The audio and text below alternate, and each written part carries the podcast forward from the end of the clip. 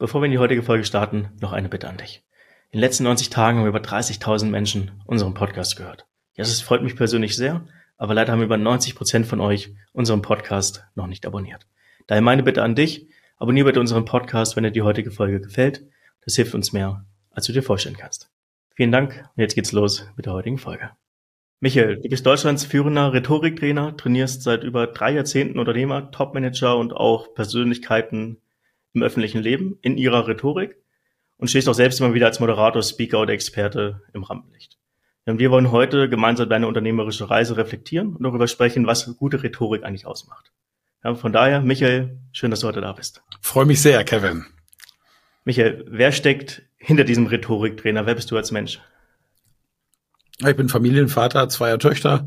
Die große ist über 30, die kleine wird 17 und lebe in meiner Wahlheimat Bamberg. Manchmal, in meisten Zeiten lebe ich in Hotels, weil mein Job mich natürlich zu den Menschen bringt und ich meine Seminare aus ganz bestimmten Gründen im Ausland mache und sehr viel Medienarbeit mache. Also bin ich auch gerne mal im TV-Studio oder in einer Redaktionssitzung dabei und werde interviewt. Das ist mein Leben, ja. Bevor wir in dein unternehmerisches Leben starten und uns mhm. deine Reise anschauen, welche Facetten gehören zum Fachbereich Rhetorik dazu? Weil, glaube ich, jeder hat so eine Idee davon, was Rhetorik eigentlich bedeutet. Wie erklärt es der Experte? Rhetorik ist die Kunst der Rede und damit ist alles gesagt. Wenn wir sprechen, dann sprechen wir. Das machen wir meistens sehr unbedarft. Haben wir als Kinder irgendwann mal gelernt und genährt durch unser Milieu, unsere Umwelt, unsere Kultur, uns einen gewissen Sprachschatz angeeignet. Dieser wiederum genährt durch die Persönlichkeit und auch die Möglichkeit im Bereich Intellekt und Intelligenz und Lust am Thema Sprache. Das ist äh, auch ein ganz wichtiger Aspekt. Und dann sabbeln wir halt so dahin.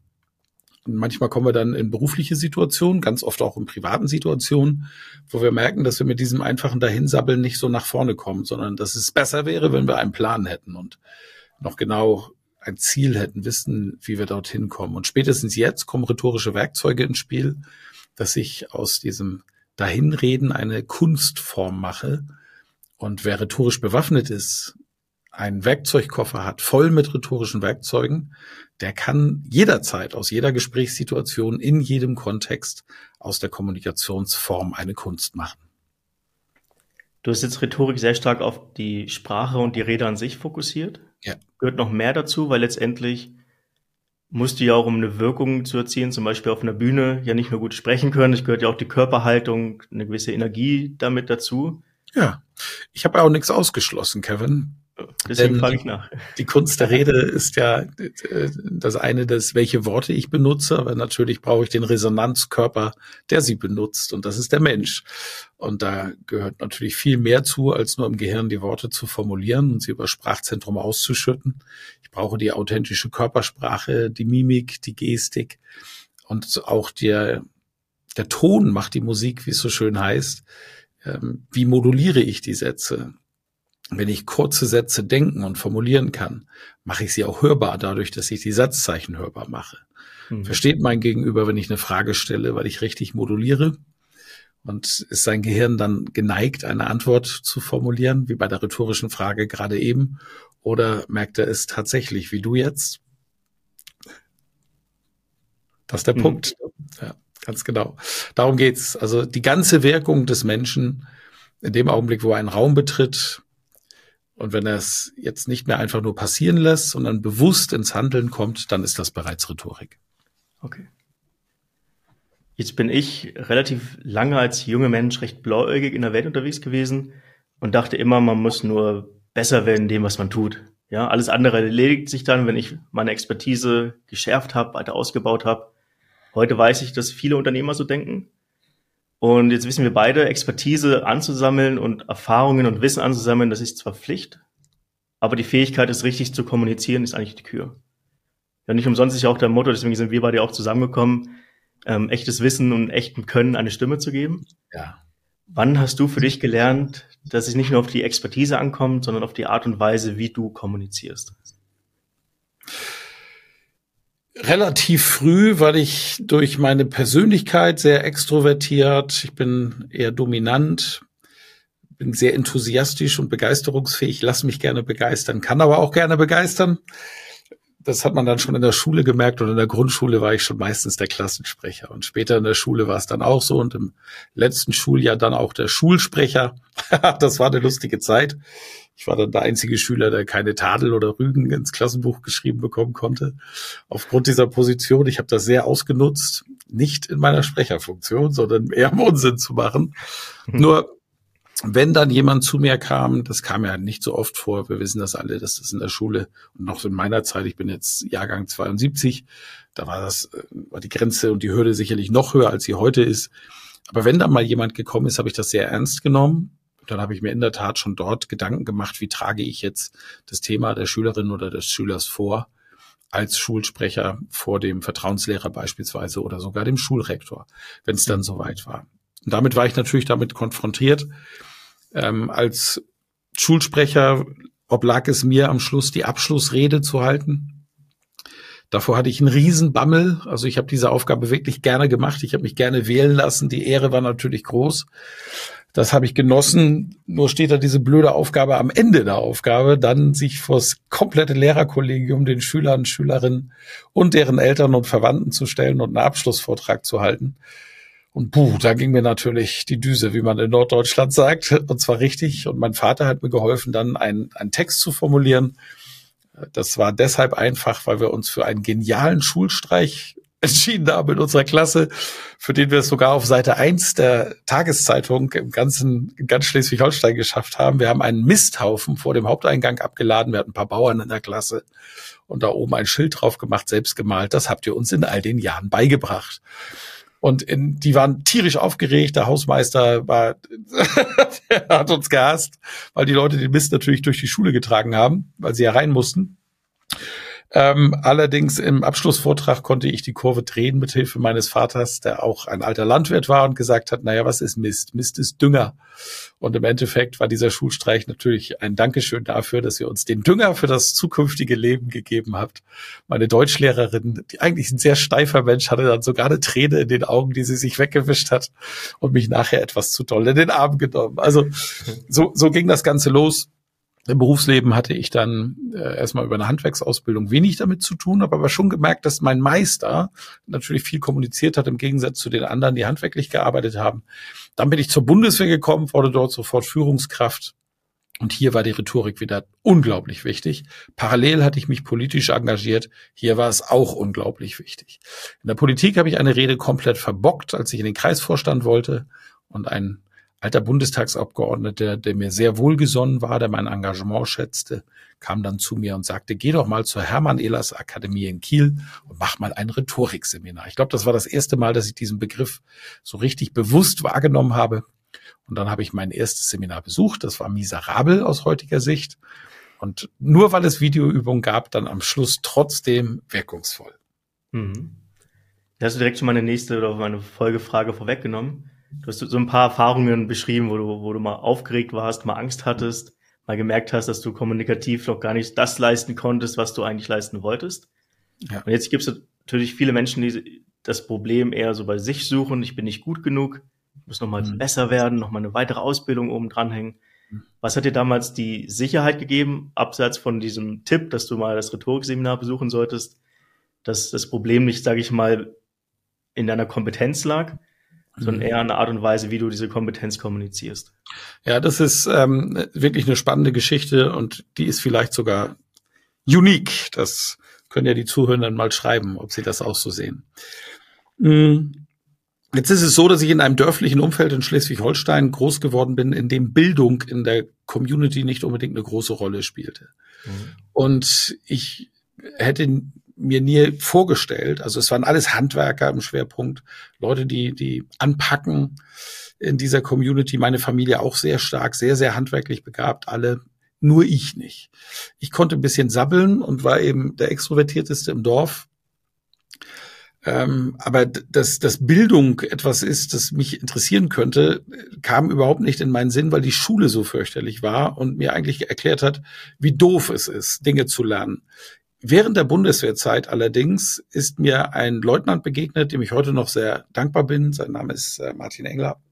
Äh, Stefan Engler, Martin ist Profimusiker, ist sein Bruder. Und der Leutnant Engler kam zu mir und sagte, Michael, du bist so clever. ähm, du lernst viel, viel schneller als alle anderen. Und ich so, wie kommst du denn darauf? Und dann hat er mir das erklärt und hat Situationen beschrieben und ich konnte nicht anders als zu verstehen und zu sagen, oh ja, das stimmt ja tatsächlich. Sagt er, mach doch was draus. Hol dein Abitur nach, ähm, bilde dich weiter, werde Offizier, das ist doch geil. Der Leutnant und ich hatten beide eine Leidenschaft zusammen, nämlich die Liebe zur Heavy Metal Musik. Der Bruder von dem Leutnant, wie gesagt, war eben auch Profimusiker zu der Zeit. Und so sind wir uns einfach nahe gekommen. Noch mit zwei anderen Kollegen, die auch Rockmusiker waren. Ähm, und damit dachte ich auf einmal, okay, dir hat gerade jemand gesagt, du wärst also gar nicht so doof, um es jetzt mal vorsichtig auszudrücken. Er hat es noch viel klarer ausgedrückt, du bist sehr intelligent. Und jetzt habe ich angefangen, tatsächlich mich aus Lust heraus auf einmal mit Bildung zu beschäftigen. Und dann kommst du natürlich an bestimmten Personen zu der damaligen Zeit kamst du nicht vorbei. Das waren die Großen ihrer Zeit, der große Rhetoriktrainer Nikolaus B. Enkelmann beispielsweise, längst verstorben. Die großartige Vera Birkenbehl, die uns erklärt hat mit ihrem Buch Stroh im Kopf, wie das Gehirn funktioniert. Und über den Berufsförderungsdienst habe ich bei solchen Leuten Seminare besucht, bin dann sofort nebenberuflich durchgestartet in dem Vertrieb, noch während meiner vier Jahre war ich dann verpflichtet bei der Bundeswehr. Das mit dem Offizier habe ich aus Gründen sein lassen während meiner vier Jahre bei der Bundeswehr mich schon nebenberuflich engagiert im Verkauf. Ein reiner Kommunikationsjob, war sofort Führungskraft dort. Ich war äh, sofort Ausbildungsleiter in diesem Nebenjob und dann war auch relativ schnell klar, dass ich das mit der Bundeswehr lasse und dort agiere. Denn an Weiterbildung habe ich einfach Spaß gefunden und ich habe noch etwas gelernt. Wer fliegen will wie ein Adler, darf sich nicht von einem Gockel ausbilden lassen. Ich habe alles Geld, was ich verdient habe, das war ja nicht wenig als Soldat und nebenberuflich habe ich auch noch Geld dazu verdient, komplett in meine Weiterbildung gesteckt und bin dem Prinzip gefolgt von den Besten lernen. Davon partizipiere ich heute noch. Das heißt, das Erste, was du gesagt hast, durch die Veränderung deines Umfeldes, man sagt ja immer so, du, du bist äh, das Mittelmaß der fünf Menschen, mit denen du am meisten Zeit verbringst. Ja, ist äh, überholt, also das sagt man wissenschaftlich nicht haltbar, will ich mal kurz klären. Einer der großen Trainermythen, nichtsdestotrotz, ja, unser, unsere Umwelt inspiriert uns, das stimmt, aber sie ist einer von vielen Einflussfaktoren, ja. Genau, und das hat man, glaube ich, bei dir ganz schön gemerkt, dass du auf einmal in ein Umfeld gekommen bist, wo man deine Potenziale wahrgenommen hat und halt auch fördern konnte. Lass mich den Begriff ändern, weil ich mit dieser, mit dieser Umfeldanalyse nicht zufrieden bin. Äh, das wird sehr oft von Organisationen und auch Sekten genutzt und deswegen manipulativ benutzt. Finde ich nicht gut. Ähm, es ist nicht das Umfeld. Was du brauchst, ist ein Mentor einen Mentor, ein Mensch, der etwas in dir sieht und der es schafft, es so zu transportieren, dass es in dir resoniert. Das ist alles, was du brauchst.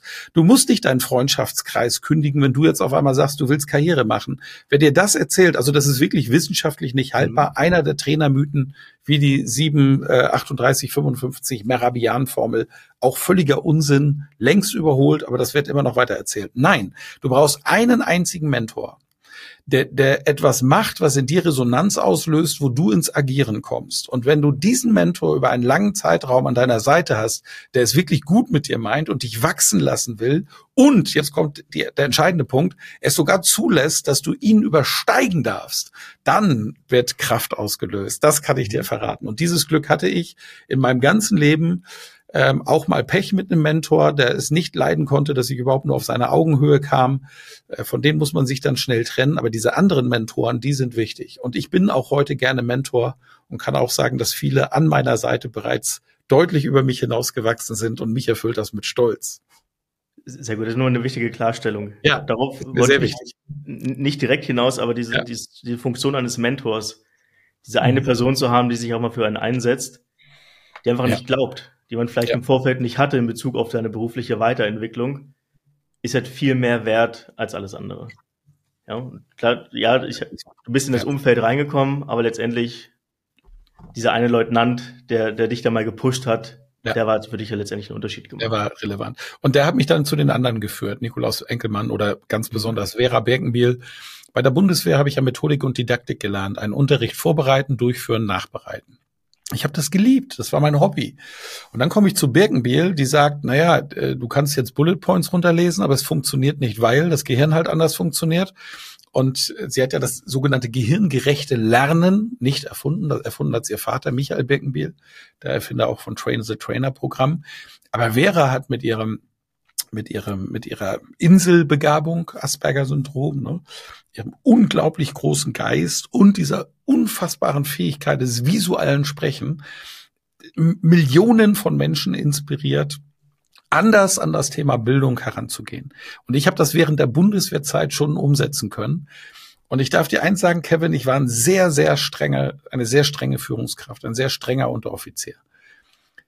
Trotzdem, wenn die Soldaten selbst entscheiden konnten, wenn es mehrere Stationen gab, zu welcher Station sie gehen, war meine immer als erstes voll weil ich Bock hatte, den Unterricht so zu gestalten, dass meine Leute Bock hatten. Das mhm. war einfach der Punkt und davon lebe ich tatsächlich bis heute, von dieser Lust.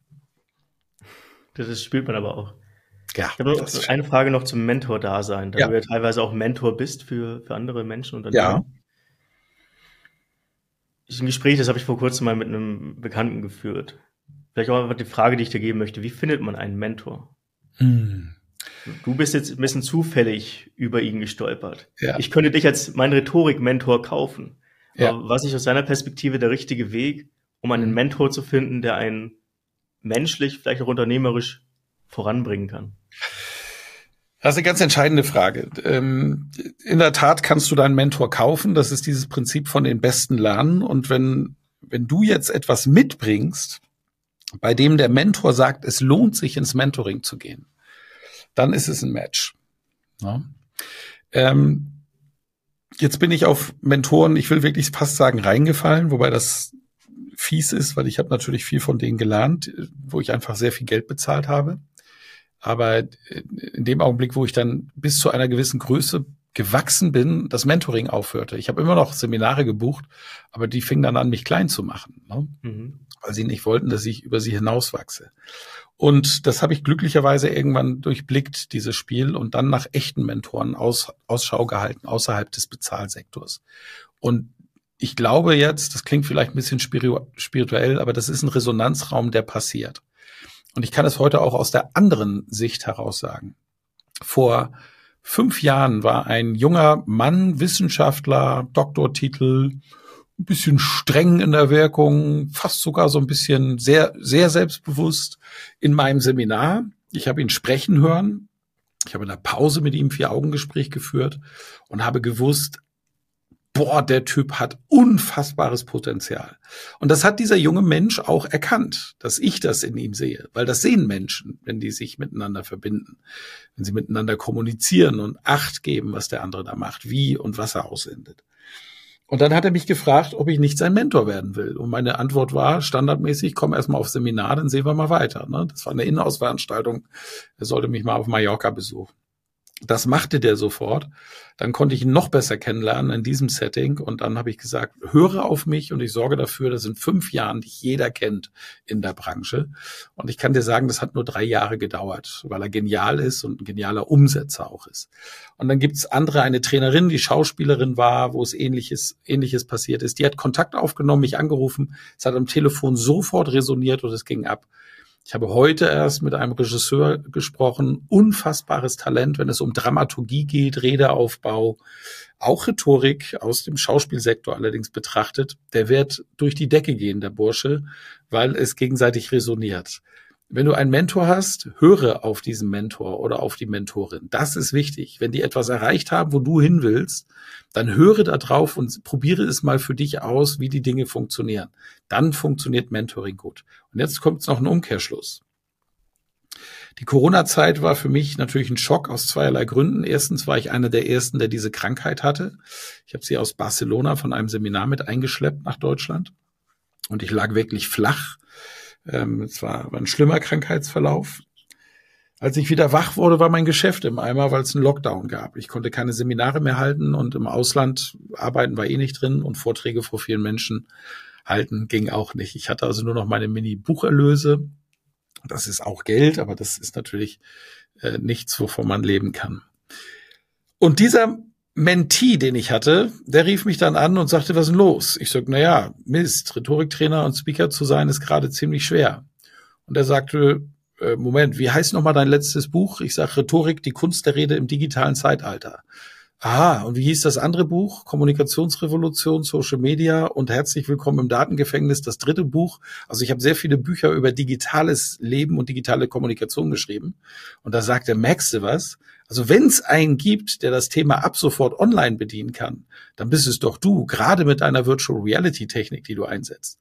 Und ich denk, du blöd Mann, der hatte natürlich recht, aber ich habe vor lauter Frust und Sorge die Lösung gar nicht gesehen. So, was passiert bei gutem Mentoring? Mein Mentee wurde auf einmal zu meinem Coach. Und ich kann dir eins sagen, Kevin, das ist er bis heute. Ich bin nach wie vor sein Mentor, weil ich einfach 20 Jahre älter bin, aber er ist mein Coach, weil er einfach ähm, 20 IQ-Punkte schlauer ist als ich. ist das nicht toll? Ja. Das passiert, wenn du gibst. Und du musst auch als Mentee nicht nur nehmen, sondern geben. Das ja. ist das Entscheidende. Jede Beziehung lebt davon, dass Menschen ausgeglichen, reziprok geben und nehmen können. Und am Ende kommt es wieder zurück auf die Resonanz, die du eingang, eingangs auch betitelt hast. Ja. Ich habe auch ein, zwei Mentoren im Hintergrund. Und die sind auch nur durch Resonanz entstanden. Nie Geld geflossen, es ist nie eine, ich glaube, nie eine Geschäftsbeziehung, es ist einfach auf Basis der Resonanz, dass man was ineinander gesehen hat, dass man merkt, ja. dass beide Seiten etwas davon haben und daraus haben sich diese Beziehungen entwickelt. Ja, ich will noch mal kurz sagen, Geld ist überhaupt nichts Schlimmes, das ist was ganz Tolles, das ist Energie, die darf auch fließen und die muss auch fließen, weil der Planet eben auf diesem System auch aufgebaut ist. Nur es darf auch das andere geben. Das ist mir wirklich wichtig, denn es gibt Menschen, da gibt's Gründe dazu, dass sie keinen Zugang zum Energiewesen Geld finden und dann äh, darf man da auch mal so etwas machen. Und da ist auch meine Erfahrung, da kommt auch etwas zurück. Ich kümmere mich manchmal um Künstler, die eine schwierige Zeit hatten, jetzt gerade durch auch die letzten Jahre und äh, baue die mit auf. Ja. Die müssen Lass uns mal sagen. zurück zu deiner beruflichen Laufbahn kommen. Mhm. Wann hast du angefangen, das Thema Rhetorik für dich als Beruf zu sehen? Beziehungsweise wann wolltest du das Thema für dich zum Beruf machen? Oder muss ich drüber nachdenken? Denn das ist ein schleichender Prozess durch meine Geschichte, Schule, Ausbildung, Bundeswehr. Ähm, mein erstes Rhetorikseminar habe ich im Alter von 18, knapp 19 Jahren gegeben tatsächlich. Das war schon Bundeswehrzeit. Also ich bin mit 15 aus der Schule, hatte mit 18 meinen Gesellenbrief in der Tasche, bin zur Bundeswehr gegangen, war innerhalb von einem halben Jahr in der Unteroffiziersausbildung und ähm, dann habe ich mein erstes Rhetorikseminar für einen äh, Vertrieb, für den ich dann nebenberuflich gearbeitet habe. Äh, das war so eine Abendveranstaltung natürlich, ganz kurz bereits gegeben. Da ist aber der Wunsch noch nicht da gewesen, das irgendwann mal zu machen, weil ich mir noch gar nicht bewusst war, wo ging das überhaupt hin. Äh, nach der Bundeswehrzeit ging es in die Selbstständigkeit, dann ging es in einen Konzern und auch dort habe ich sehr früh angefangen, meine Leute gut auszubilden ähm, wodurch ich immer ein recht leichtes Leben hatte, weil ich einfach gute Leute hatte. Ich habe mir die Zeit genommen, ich habe den Leuten zugehört, ich habe eine ordentliche Bedarfsermittlung gemacht und dann habe ich denen das Wissen und Know-how gegeben, was ich ihnen geben konnte. Und ähm, im Laufe dieser Zeit auch durch die Vorbilder der Branche ganz sicher, die davon gut gelebt haben, dass sie nur Seminare geben, nur Vorträge hielten, ist dieser Wunsch so langsam größer und größer geworden, bis er irgendwann da war. An welchem Tag und wie das war, kann ich nicht mehr sagen, aber das ist so in mir entstanden. Und diesem Ruf bin ich dann auch ganz konsequent gefolgt, äh, bis ich mich dann nach einem kurzen Ausflug noch in die Vertriebswelt äh, selbstständig gemacht habe. Das ist jetzt, was haben wir jetzt, 2023, das ist jetzt 22 Jahre her. Vor 22 Jahren bin ich dann in die Vollselbstständigkeit gegangen und seitdem Vollprofi. Wie ist die Entscheidung auf das Thema Rhetorik gefallen? Weil wenn man dir jetzt so zuhört, mhm. dann bist du ja auch eine gute Führungskraft gewesen. Mhm. Du bist ein guter Ausbilder gewesen. Du hast ganz viele das andere Kompetenzen scheinbar auch gemeistert entlang dieser Karriere bis zu diesem Zeitpunkt. Ja. Muss gleich wieder widersprechen. Sorry, Kevin, aber eine gute Führungskraft war ich nie. Ich war viel zu streng. Also aus heutiger Sicht schäme ich mich für vieles, was ich gemacht habe. Ja, aber zu dem Moment dachtest du ja durchaus, dass das, was du tust, das Richtige ist und dass ja, du ja, weißt, wie klar. du rangehst. Ja, weil ich auch ein bisschen gierig war und so. Äh, gierig nach Erfolg und Anerkennung und so weiter. Also ich, ich glaube nicht, dass ich eine gute Führungskraft war. Ähm, heute bin ich es auch nur, weil mein Team klein ist und ich äh, die Menschen, die für mich freiberuflich oder angestellt arbeiten, wirklich liebe. Das macht es gerade einfach, aber ich bin äh, zu ungeduldig, glaube ich. Also deswegen bin ich keine gute Führungskraft. Aber ähm, muss einfach nochmal sichergestellt werden, nicht, dass da ein falsches Bild entsteht. Hier spricht kein Supermann, wahrlich nicht, nur ein mhm. guter Rhetoriker. Okay. Und wieso dann die Entscheidung auf Rhetorik? Weil es der größte Hebel ist, ganz einfach. In, ich habe so viele Seminare aus unterschiedlichen Bereichen gemacht, Zeitmanagement zum Beispiel. Ich war überall bei Helfrecht, bei Time System und habe mir diese teuren Dinger gekauft und die teuren Ausbildungen gemacht. Aber ein richtiger Zeitmanager wurde ich nie. Ne? Also in der Theorie könnte ich sofort Seminare zu diesem Thema geben, ähm, aber meine Persönlichkeit spricht einfach dagegen, weil ich niedrig in Ordnung bin und viel zu enthusiastisch, mhm. um so einem Plan nachzulaufen. Ich bin niedrig in Politeness, ne, das Deep Ocean Persönlichkeitsmodell. Also ich bin nicht sehr regelkonform und dann macht es keinen Sinn, dass ich mir selber Regeln aufschreibe. Was für ein Unsinn. Ja. Ähm, ich folge meiner Intuition und das macht jeden Plan kaputt, um es beim Namen zu nennen. Aber in der Theorie weiß ich das alles. All diese Dinge, die ich dort gelernt habe, habe ich natürlich auch immer geguckt, welchen Impact hat das auf meinem Leben im, im Nachhinein. Wenn ich mich zu sehr disziplinieren muss, dass die Disziplin das äh, Ergebnis auffrisst, dann macht es keinen Sinn. Kein Mensch macht da weiter. Und ich eben entsprechend auch nicht. Aber ich habe festgestellt, wenn ich den Menschen helfe, das rednerische Selbstbewusstsein aufzubauen, du hast meine Mission angesprochen, echtem Wissen und echtem Können eine Stimme zu geben. Wenn das passiert, dann passiert da was in den Menschen, dann entwickelt das eine Kraft, ein Selbstbewusstsein, eine Kompetenz selber zu Lösungen zu finden, die kannst du diesem Menschen nicht mehr nehmen. Diese Erfahrung einmal auf eine gewisse Strecke gemacht, verbessert das Leben eines Menschen massiv. Verkaufstrainings zum Beispiel, ich war ja im Verkauf, habe ich mit den Leuten wenig gemacht. Rhetorikausbildung habe ich mit den Leuten viel gemacht. Und meine Erkenntnis war, wer rhetorisch voll ausgebildet ist, braucht kein Verkaufstraining, weil er oder sie ein intuitiver Verkäufer oder eine intuitive Verkäuferin wird. Ja. Verstanden. Okay. Wie sahen deine ersten Schritte aus? Du hast dich selbstständig gemacht, wir alle kennen es. Das stehen 5000 Themen auf dem, auf dem Tisch. Du musst Kunden finden, du musst deine Seminareinheiten ausarbeiten. Wie sahen ja, deine so ersten Schritte aus? Was waren so die ersten Meilensteine, die du erreichen wolltest und am Ende hoffentlich auch erreicht hast. Ja, das ist wieder eine ganz traurige Geschichte. Tatsächlich. Ja, weil das Leben ja nun mal nicht linear verläuft. Ne? Also das letzte Unternehmen, in dem ich angestellt war, war ich mit dem Chef eng befreundet. Mhm. Ähm, diese Freundschaft ist immer kühler geworden im Laufe der Zeit. Ich habe es auf das Thema Professionalität geschoben, aber es hatte dann, wie ich später, wie sich später herausstellte, andere Gründe. Da hat jemand auch auf diesen Menschen eingewirkt, nicht positiv. Eigentlich war es gedacht, dass ich in dieser Firma bleibe als Mitglied der Geschäftsleitung, Schulungsleiter. Ähm, aber dann hat die Person etwas gemacht persönlich, was mich massiv gestört hat, das Vertrauensverhältnis zerstört hat und dann habe ich entschieden, dort auszusteigen. Die Firma hätte damit ihren Schulungsleiter verloren und äh, deswegen wollte ich jetzt sie auch nicht alleine lassen, trotz des gestörten Verhältnisses zum Chef und habe gesagt, ich mache das gerne weiter. Ähm, da haben wir einen Vertrag gemacht und dann bin ich gestartet und habe gedacht, wow, das ist ja perfekt. Jetzt habe ich hier einen Vertrag, der sichert mich auch in der Selbstständigkeit ab, weil so und so viele Tage sind ja da und ich kann in aller Ruhe anfragen. Gab es bereits aus meinem vorhandenen Kundenkreis der alten Tätigkeit, kann ich jetzt in aller Ruhe meine Selbstständigkeit aufbauen. Da kündigt mir dieser Sack von einem Tag auf den anderen den Vertrag. Mhm. Natürlich konnte ich ihn verklagen. Die Klage hat auch noch viel Geld gekostet. Und als das denn so weit war, dass das Ganze vor Gericht gehen konnte, hat er seine Firma abgemeldet und eine neue aufgemacht. Das heißt, ich habe geklagt gegen ein Ziel, eine Gesellschaft mit beschränkter Haftung, wo es gar nichts mehr gab. Da habe ich aufgegeben und habe jetzt Vollgas geben müssen. Es ging nicht anders. Und habe zum Telefon gegriffen. Ich habe drei Monate Akquise gemacht. Das konnte ich, weil ich es gelernt habe, weil ich Rhetorik kann.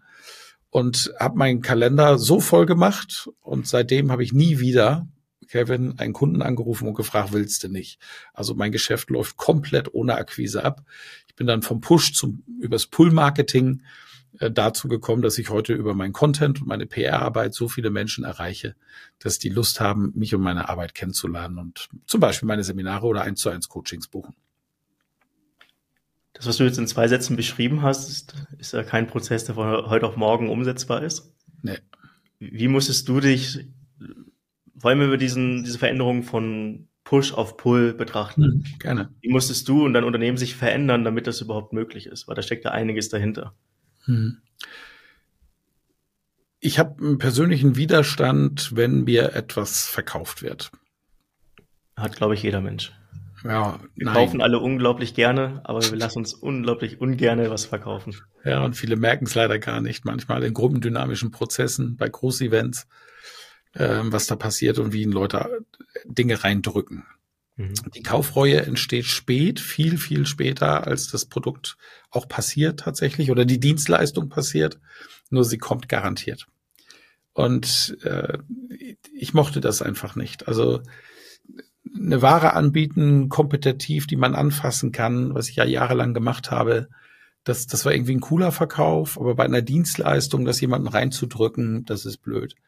Es ist doch viel cooler, wenn du die Menschen in einem Reifegrad abholst, wo sie checken, ey, ich muss den nächsten Schritt in meinem Leben gehen. Mann, das Thema Rhetorik ist ja echt spannend. Wow, selbstsicher auftreten in allen Situationen, jederzeit, aus dem Stegreif frei, verständlich, nachvollziehbar formulieren zu können. Sich für meine Familie einzusetzen, beim Elternabend für die Tochter und für den Sohn einzustehen. In der Familie im Meeting zu sagen, sorry an dieser Stelle, aber es läuft gerade in eine völlig falsche Richtung. Und das werde ich Ihnen jetzt mal mit drei Beispielen begründen. Dann die Beispiele zu bringen, sich hinzusetzen, und ob du jetzt gewinnst oder nicht. Du hast deine Punkte gesagt. Du bist stolz auf dich. Das zu können, das ist so wichtig, so unfassbar wichtig. Nur dafür gibt es einen Reifegrad. Und auf Seminare kommen ja zwei Arten von Menschen. Die einen, die können schon relativ stark und gut reden und wollen noch besser werden. Deswegen suchen sie nach den besten Rhetoriktrainern und Trainerinnen. Ich habe ja auch tolle Kolleginnen und Kollegen. Und die, die machen 80 Prozent jedes Seminares aus. Die anderen will ich viel lieber haben. Das sind die, die müssen die in eine Lebenssituation kommen, dass ihr berufliches Umfeld sie in einen Bereich getrieben hat, wo es heißt, du musst jetzt kommunizieren können, du musst jetzt präsentieren, du musst jetzt auf die Bühne, du musst vor anderen Menschen sprechen. Die sagen, oh, verdammt, da konnte ich mich bisher recht gut vor, vor schützen vor diesen Dingen. Tatsächlich mit der neuen Aufgabe muss ich das. Jetzt gehe ich auf ein Seminar. Und mit diesen Leuten zu arbeiten, also die, die wollen auf der einen Seite und die, die müssen auf der anderen Seite, na, das macht Spaß, Kevin. Die kommen zu mir auf Seminar nach Mallorca. Das hat Gründe, warum ich mit denen nach Mallorca fliege. Sitzen dort in dieser alten Bar. Ich hasse Seminarräume, deswegen machen wir mein Seminar in einer alten Bar und teilweise im Pool. So, und dann arbeite ich mit denen und da entsteht eine Gruppendynamik auf Knopfdruck, die ist so massiv und die, die Leute wuff, marschieren da nach vorne. Ne? So, das Marketing, äh, wie, wie, wie komme ich denn an die Leute ran? Ich muss dafür sorgen, dass die mich kennenlernen. Und dass die sagen, okay, das könnte jemand sein, in dessen Umfeld fühle ich mich wohl. Ne? Der hat eine Art von Humor, die spricht mich an. Der hat eine Art Geschichten zu erzählen, die spricht mich an, die verstehe ich. Ich habe das Vertrauen, dass diese Person mir helfen kann, dass ich wachsen kann in seinem Umfeld. Dafür bin ich jetzt bereit, Geld zu bezahlen. So, wie macht man das? Und da ist der einfachste Hebel, wir müssen jetzt auch an die Zeit von damals denken, Social Media gab es noch nicht, Public Relations. Also habe ich ganz früh angefangen, Medienarbeit zu machen und ich bin bis heute sicherlich der mit den meisten Auftritten im Fernsehen, wenn es darum geht, Personen rhetorisch zu analysieren und Artikel schreibe ich auch dazu über Politik oder Gesellschaftsthemen. Immer wenn es um Rhetorik geht, kommen die glücklicherweise die Redaktion in Deutschland meistens zumindest auf mich. Viele mhm. Kolleginnen und Kollegen dürfen da natürlich auch ran und das ist auch gut so. Und über diese Arbeit, auch über die Jahrzehnte und diese Beständigkeit, dazu meine Bücher, die ich geschrieben habe, indem ich mein Wissen preisgebe, kommen die Leute auf mich, dann fangen sie irgendwann an, heutzutage zu googeln, kommen auf ein Angebot. Und da ist ja von kostenlos bis höchstpreisig alles dabei. Und dann weil für jeden was dabei ist, hat dann jeder auch die Chance, der sich bei mir wohlfühlt, ein Produkt zu kaufen. So habe ich mein Marketing aufgebaut. Du, du hast eine Sache so einen Nebensatz angerissen, die, die da bist du auf diese 20 Prozent eingegangen, die es brauchen und die es auch irgendwo müssen. Ja, wir müssen. Ja. Jetzt mal die Frage an dich. Haben die von Anfang an schon das Thema Rhetorik überhaupt auf dem Schirm gehabt? Oder bist du derjenige, der überhaupt den erstmal klar gemacht hat, dass dieses Thema eigentlich auf ihre Agenda gehört? Ja, da gibt's verschiedene. Das eine ist, dass die einfach einen Vortrag verbocken oder eine Präsentation und zwar so richtig verbocken. Und dann kommen, wie damals der Bundestagsabgeordnete zu mir, jemand, der hoffentlich wohlwollend ist und sagt, ey, mach mal ein Rhetorikseminar. Und dann passiert es natürlich auch, dass manche sagen, geh mal zum Elas. Da fühlt das, da, der wird dich mal so richtig ein Wochenende durch den Fleischwolf drehen. Dann kommst du raus und dann passiert dir so eine Peinlichkeit hier nie wieder. Mhm. Weil in dem Augenblick, wo du als Angestellter Unterne oder auch Unternehmer, noch schlimmer, vor anderen Leuten eine Präsentation machst und die sagen, ja, das war jetzt so semi. In dem Augenblick hast du deine Reputation persönlich geschadet und deinem Unternehmen geschadet. Und das darf nicht passieren. Und diese Verantwortung ist nicht delegierbar. Deswegen müssen alle Unternehmerinnen, alle Unternehmer, alle Selbstständigen, alle Freiberufler und alle, die im Management sind, also alle Menschen, die eh einen hohen Anspruch an sich selbst haben, früher oder später in solche Seminare gehen. Ja. Du hast jetzt vorhin schon ein paar Mal angerissen, dass du ein, dass ein Teil deines Angebotes ein Seminar auf Mallorca ist. Mhm. Erklär uns doch mal ganz kurz, was dein Angebotsspektrum ist, was du heute machst. Oh. Und welche Facetten man von, von Michael so erwarten kann, wenn man mit dir arbeiten möchte. Ja, also um mich noch kennenzulernen und in die Thematik tiefer einzusteigen, gibt es den redelehrer.de. Das ist ein Gratis-Webinar. Sowas kennt man. Es nennt sich Funnel. Da erreicht man viele über die sozialen Netzwerke und äh, aus dem Schmerz heraus, oh Gott, ich habe Lampenfieber zum Beispiel, kommen die da rein, können sich ihren Seminarslot buchen, gehen in ein live wirkendes Seminar mit mir, mit Chat, mit anderen und allem drum und dran. Den lese ich übrigens tatsächlich mit und antworte auch persönlich. Das ist mir wichtig, dass du das weißt. Und äh, dann, dann, dann kann man da gratis was mitbekommen. Am Ende gibt's natürlich auch, das wird auch angekündigt, am Anfang schon und am Ende auch nochmal gesagt, man darf dann auch verschwinden, wenn ich will, gibt's dann natürlich auch ein Angebot und zwar für Eirhetorik. Und Eirhetorik ist ein Seminar für alle Leute, die Seminare hassen, weil es rein online und in Virtual Reality stattfindet. Ich habe eine Technik mitentwickeln dürfen und sie exklusiv im Einsatz für solche Online-Seminare. Man geht dort sechs Wochen lang in ein Trainingscamp online, du siehst Videos, du kriegst alle Inhalte, die es braucht, um frei, selbstsicher, mit Freude sprechen zu können, andere Leute begeistern zu können, die richtigen Fragen stellen zu können. Alles Lerninhalte, methodisch didaktisch wirklich auch vielfältig aufgebaut, es wird nie langweilig. Und dann musst du aber in Virtual Reality leisten. Das heißt, du setzt dir so eine VR-Brille, die gibt's mit dazu, auf den Kopf und dann sind dort verschiedene Rede Räume, Zehner Meetingraum, die Aula einer technischen Universität oder die große Gedankentankenbühne mit 500 echten Menschen im Publikum. Das sieht echt aus. Ich sitze in Reihe 1 neben Dr. Stefan Friedrich. Und dann redest du. Und die Brille, jetzt, das ist das Spannende, misst deine Redeleistung. Wie schnell oder wie langsam hast du gesprochen? Bist du im verständlichen Bereich? Wie groß ist dein Wortschatz? Ist dein Wortschatz positiv oder ist dein Wortschatz negativ? Hast du Wortwiederholungen? Also ich sag mal, also ich sag mal, so Fußballerinterview, ne?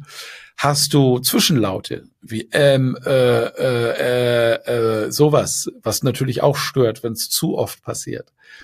Sind deine Sätze kurz genug? Hältst du Blickkontakt mit deinem Publikum? Sogar das wird von der VR-Brille gemessen. Und nach jedem Vortrag kriegst du hier einen Score, wie bei einem Videospiel, der dir sagt, wie gut du warst, an welchen Stellen du gut warst und woran du noch arbeiten musst. Und jetzt kannst du in dieser Brille dir Übungsbereiche aussuchen, um deine Schwächen so zu bearbeiten, dass sie keine Schwächen mehr sind. Das Ganze nennt sich iRhetorik, also wie, wie iPhone, iRhetorik.de. Da ist das zu finden. Für deine Shownotes kann ich gerne noch einen Code mitgeben. All9er, A-L-L 9-ER, die Zahl 9, die Ziffer 9 und dann kann man das für 999 Euro noch buchen. So. Und das dritte Produkt ist dann das Hochpreisprodukt auf Mallorca. Hier kommen Menschen, die einen hohen Anspruch an sich selbst haben, zu mir, Unternehmer, Unternehmerin, Persönlichkeiten des öffentlichen Lebens. Und die reiße ich aus ihrem Alltag raus, indem ich sie zwinge, zu mir nach Mallorca zu fliegen. An eine schöne Insel, da fliege ich heute übrigens auch hin. Unter Palmen, Sonne, Meer, es riecht nach Urlaub. Und in diese Stimmung möchte ich meine Teilnehmenden bekommen. Dass die ihr, ihr Leben, das völlig durchritualisiert ist, loslassen wenigstens für ein paar Tage. Leckerstes Essen, ganz tolle Unternehmen, also Unternehmungen, die wir auch machen, die die Gruppe zusammenschweißen. Wir gehen ans Meer und so weiter. Und dann geht's in den Seminarraum und da wird richtig hart gearbeitet und dabei so viel gelacht, dass die Teilnehmenden gar nicht merken, wie hart sie arbeiten. Das ist auch methodisch didaktisch so vielfältig aufgebaut. Da passiert ständig was Neues und, und alle strahlen und haben Spaß. Das kann man auf einem Video auf meiner Website sehen, wie das ist und, und tausende Kundenstimmen sind dazu bereits veröffentlicht. Und am Schluss kommst du dort raus und hast alle wesentlichen Werkzeuge der Rhetorik zu deinem eigenen gemacht. Das heißt, sie sind jederzeit abrufbar für den Rest deines Lebens in deinem persönlichen Werkzeugkoffer. Und Mallorca, diese Umgebung dort, in diesem fantastischen Hotel, in dem ich bin, sehr, sehr exklusiv, zahlt darauf ein, dass dieser Trainingserfolg auch einsetzt. Okay. Dann lass uns doch mal den Fokus ein bisschen auf das Thema Rhetorik schwenken. Mhm. Was ist denn die Frage, die, die am häufigsten gestellt wird als Rhetoriktrainer? Mhm. Und was ist deine Antwort darauf? Ja. Was kann ich gegen, gegen Redeangst tun? Und das ist normal, weil wir in unserer deutschsprachigen Kultur mit diesem Thema viel, viel stärker belastet sind als andere Kulturen. Bei den US-Amerikanern, die, die fangen ja schon in der Schule an, Vorträge zu halten, das ganz bewusst auch Rhetorik zu trainieren. In der gesamten englischsprachigen Community ist das Thema präsent und bei uns gar nicht. Ne? da gibt's ja auch diesen schönen Witz, wo ein Deutscher, ein Franzose und ein äh, Engländer vor ein Erschießungskommando kommen. Erster Weltkrieg und der Soldat, der Henker fragt, habt ihr noch einen letzten Wunsch? Und der Franzose sagt, oh, ich möchte ein Fünf-Gänge-Menü.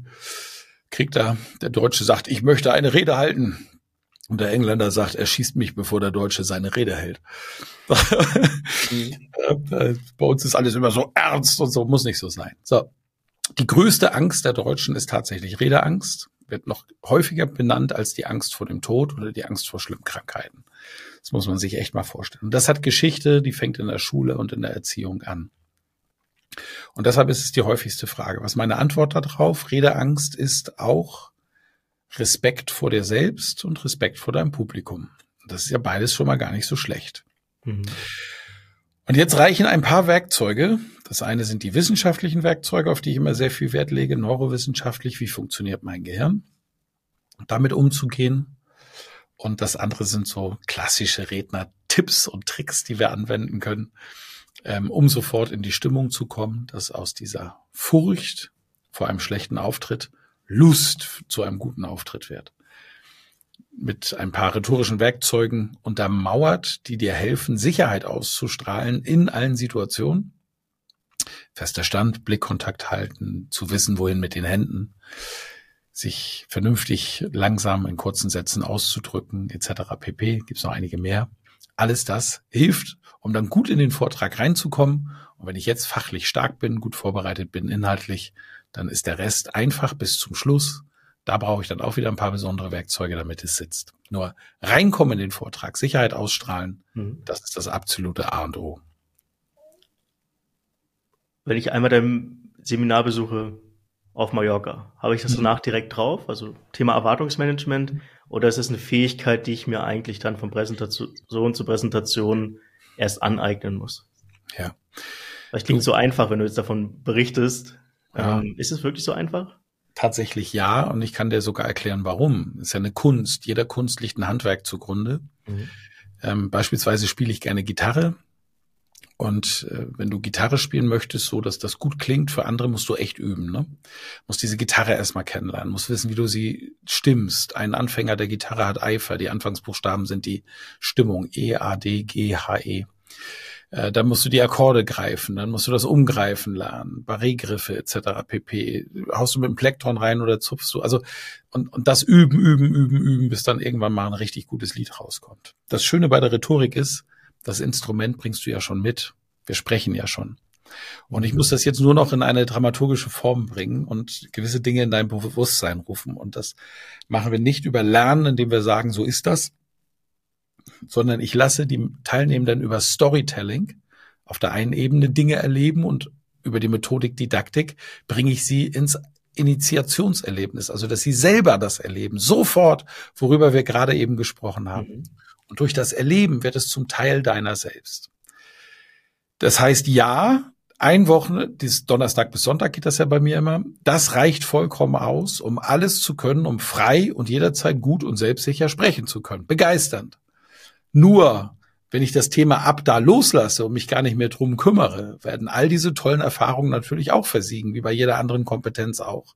Also ein Stück weit Eigenverantwortung, nachher dann auch die Bühnen zu suchen, vor der man spricht, im Meeting auch mal aufzustehen, beim Elternabend auch mal aufzustehen, sich für die Kinder einzusetzen, ähm, oder ein gutes Gespräch mit der Partnerin und dem Partner zu führen. Da, da kommt man natürlich nicht drum rum. Also das liegt dann schon an den Teilnehmenden selbst. Aber ich glaube, eine wichtige Sache, die, die hast du auch gerade gesagt, ich muss es einmal erlebt haben. Ja. Nur weil ich es gelesen habe, zum Beispiel in einer der Bücher und dann theoretisch weiß, dass es so sein müsste, Ja. hilft mir das ja noch nicht. Ich muss erst die Erfahrung gemacht haben, um, sag ich mal, diesen, diesen Glaubenssatz bei mir im Kopf zu lösen oder zu etablieren, Ja. dass ich das halt auch kann. Ja. und wenn man das natürlich im Rahmen von so einem Wochenende erreicht, perfekt. Ja. Was sind die, was sind die typischen drei Fehler, die uns unsere Wirkung beim Reden schwächen? Du hast vorhin, bevor wir hier aufgenommen haben, über dieses klassische Beispiel gesprochen, jemand kommt in den Raum, hat die komplette Aufmerksamkeit, ein anderer kommt in den Raum, wird gar nicht beachtet. Ja. Ja, obwohl sie noch nicht mal angefangen haben zu sprechen. Ja. Also was sind so die typischen Fehler, die begangen werden, wenn es um Wirkung geht? Mhm. Übrigens, die Frage nach den typischen Fehlern ist eine sehr deutsche Frage, weil wir in Deutschland zu 80 Prozent vom Lerntyp sogenannte Mismatcher sind. Das sind Menschen, Mhm. die lernen dadurch, dass sie äh, sich an den Fehlern von anderen ori- orientieren und was falsch laufen könnte.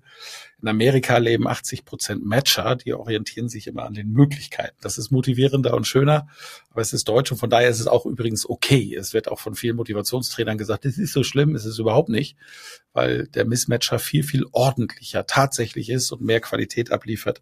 Deswegen ist es okay, sich an diesen Fehlern auch zu orientieren. Ja, was sind typische Fehler, wenn ich einen Raum betrete, dass ich mich klein mache, dass ich nicht weiß, wohin, dass ich Angst vor Smalltalk habe?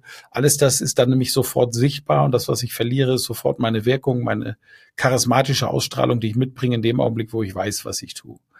Und ich kann mich als Mensch, also ich mache es gerne zum Beispiel, Kevin, dass ich mich verstecke, gerade auf Veranstaltungen, wo Menschen sind, die aus meiner Bubble kommen, also mich kennen könnten, ziehe ich mir gerne mal eine Cappy auf, eine Sonnenbrille an, trage Klamotten, die man jetzt nicht unbedingt bei mir erwartet und husch dann durch und werde überhaupt nicht bemerkt.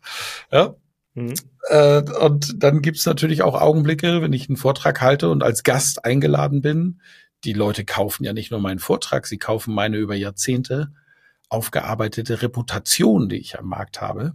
Und diese, diese Reputation muss ich dann auch ausstrahlen. Dann trage ich die entsprechende Kleidung, dann betrete ich den Raum bewusst, dann nehme ich Blickkontakt auf, dann suche ich nach den wichtigen Personen, gehe mit diesen Personen in den Smalltalk, mache mich ihnen bekannt und möglichst sympathisch, bin klar und verbindlich im Umgang mit mir, spreche mit der Technik, sorge dafür, dass alles funktioniert. Und dann kannst du davon ausgehen, Kevin, dass ich auch wahrgenommen werde, weil ich es will. Und diese Entscheidung zu treffen, das ist eben das Entscheidende. Sie nicht zu treffen und in die Angst zu gehen, in die Furcht zu gehen, das ist immer falsch. Mhm. Eine gute, Sichtweise drauf. Ja. Ich habe im Vorfeld äh, noch ein paar Fragen eingeholt, teilweise über Mhm. LinkedIn, teilweise über das persönliche Gespräch. ja, cool. Die würde ich dir gerne noch stellen. Ja. Ähm, die erste Frage bezieht sich so ein bisschen auf die, diese Blindspots, die man beim Sprechen hat. Das M, das teilweise die, das englische Like, das deutsche quasi, diese Mhm. Füllwörter, die man immer wieder verwendet, Mhm. die dir gar nicht auffallen meistens, aber dem Zuhörer irgendwann enorm auf den Sack gehen können, auf gut Deutsch. Ja, genau. Wie schlimm bewertest du das als Rhetoriktrainer, diese Blindspots zu haben in der eigenen Sprache? Und wie kann man sich die wegtrainieren? Ja, also Menschen, die zu sehr in die Angst gehen, die bauen diese Zwischenlaute auf oder auch Almlaute werden sie genannt fachlich. Mhm.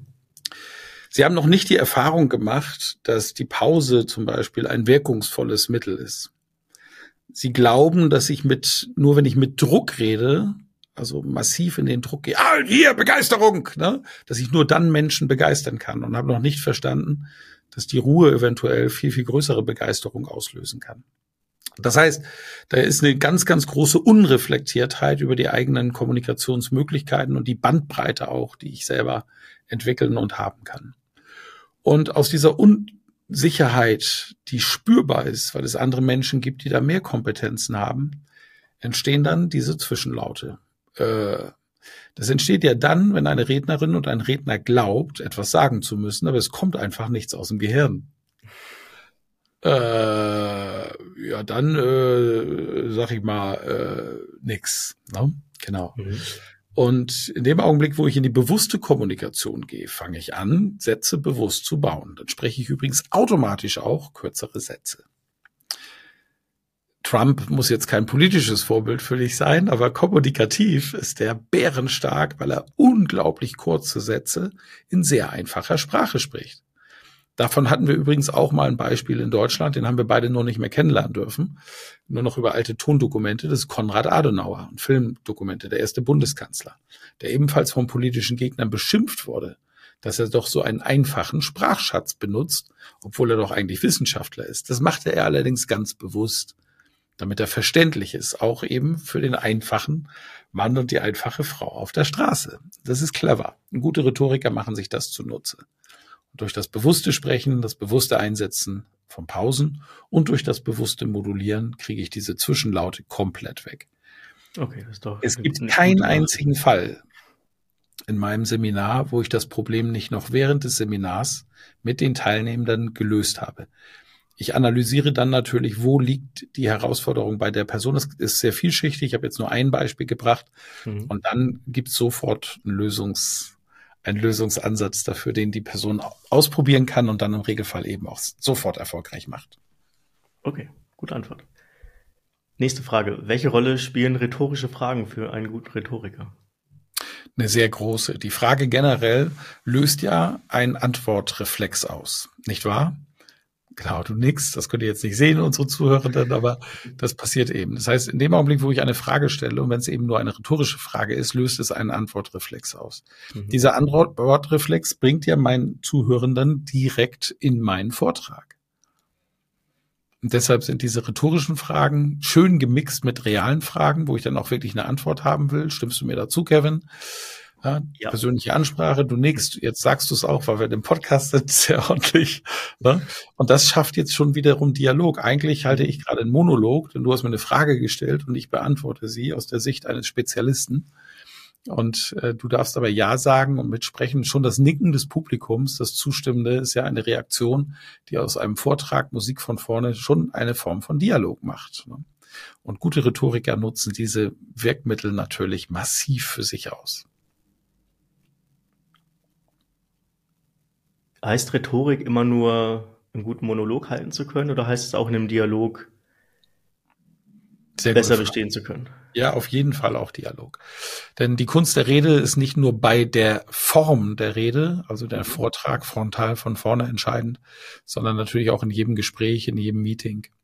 Und äh, ich, es gibt fünf Teile übrigens meiner Rhetorikausbildung. Also Teil eins, wo du nachdem du frei sprechen kannst, ist ein Teil. Und in Teil zwei gehen wir bereits in die große Welt der Dialektik. Dann geht es um das Führen mit Worten, Menschen zu lenken, zu begeistern, zu inspirieren, auch Meetings erfolgreich durchzuführen als Teilnehmer, als eben auch als Meetingleiter bis hin zur Debatte, dieses Aufeinandertreffen zweier sich ähm, nicht aus einer Farbe kommenden Gruppierungen, die einen Streit führen, der ja nicht dafür da ist, die Gegenseite zu überzeugen, sondern die dafür da ist, Dritte zu überzeugen. Im Regelfall nämlich den Bürger da draußen auf der Straße, in der politischen Debatte beispielsweise.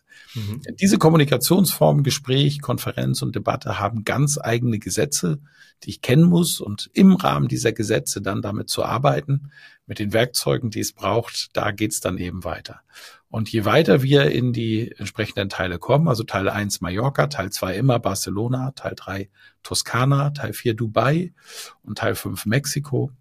In diesen äh, Teilen bist du dann danach sicher für jede Rede, Spontanrede, Stegreifrede, für jeden unfairen Angriff so gewappnet, dass der unfaire Angriff dich nicht mehr beleidigen, herabsetzen kann und du völlig souverän, ohne unfairen Angriff, mit dieser Situation umgehst. So weit bringe ich die Leute. Damit kannst du dann in jede Talkshow gehen. Das heißt, dann habe ich auch eine Möglichkeit gegen Christian Lindner oder ich, Markus Lanz ist vielleicht, vielleicht ein gutes Beispiel aus dem Fernsehen, auch in der Diskussion zu bestehen. Definitiv, ja. Also, was ich meinen Teilnehmern versprechen kann, ist, du wirst nie wieder eine Diskussion oder eine Debatte verlieren. Das kann ich versprechen. Was übrigens im Umkehrschluss nicht heißt, Kevin, dass du sie automatisch gewinnst. Aber es geht darum, dass du in der Wirkung nach außen nie wieder verlierst. Ja. Okay. Gut auf den Punkt gebracht. Mit Blick auf die Zeit, ich habe noch zwei abschließende Fragen, die ich gerne an dich als gerne. Person richten würde. Hm? Würde dein jüngeres Ich heute stolz auf dich sein, wenn es sieht, was du alles erreicht hast und zu dir aufblicken oder würde es sich wundern, äh, wo die lange Metal-Frisur geblieben ist? Das ist sehr lustig, weil diese Frage wurde mir gestern gestellt von einem Menschen, den ich sehr mag und sehr gut kenne. Äh, Und die Antwort ist definitiv ja. Mein jüngeres Ich würde gar nicht glauben, was da passiert ist in all den Jahrzehnten. Ähm, Ich, äh, auch, auch aufgrund, weil ich selber gerade in einem Coaching-Prozess stecke, kann ich in vollem Bewusstsein sagen, dass ich wirklich unfassbar stolz auf mich selbst bin. Ja. Okay. Ja.